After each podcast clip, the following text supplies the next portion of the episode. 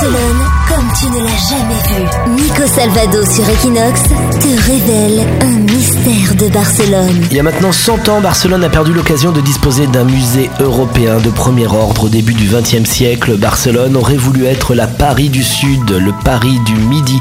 Comme disait Prat de la Riba, c'était l'ère industrielle à l'époque et la ville s'embellissait avec euh, de nouvelles avenues, des édifices modernistes. Barcelone voulait rivaliser avec la Biennale de Venise, organisa des expositions internationales pour acheter les œuvres qui rempliront les musées naissants. En 1917, une exposition gigantesque fut organisée avec plus de 1400 œuvres de Renoir, Manet, Monet ou encore Pissarro.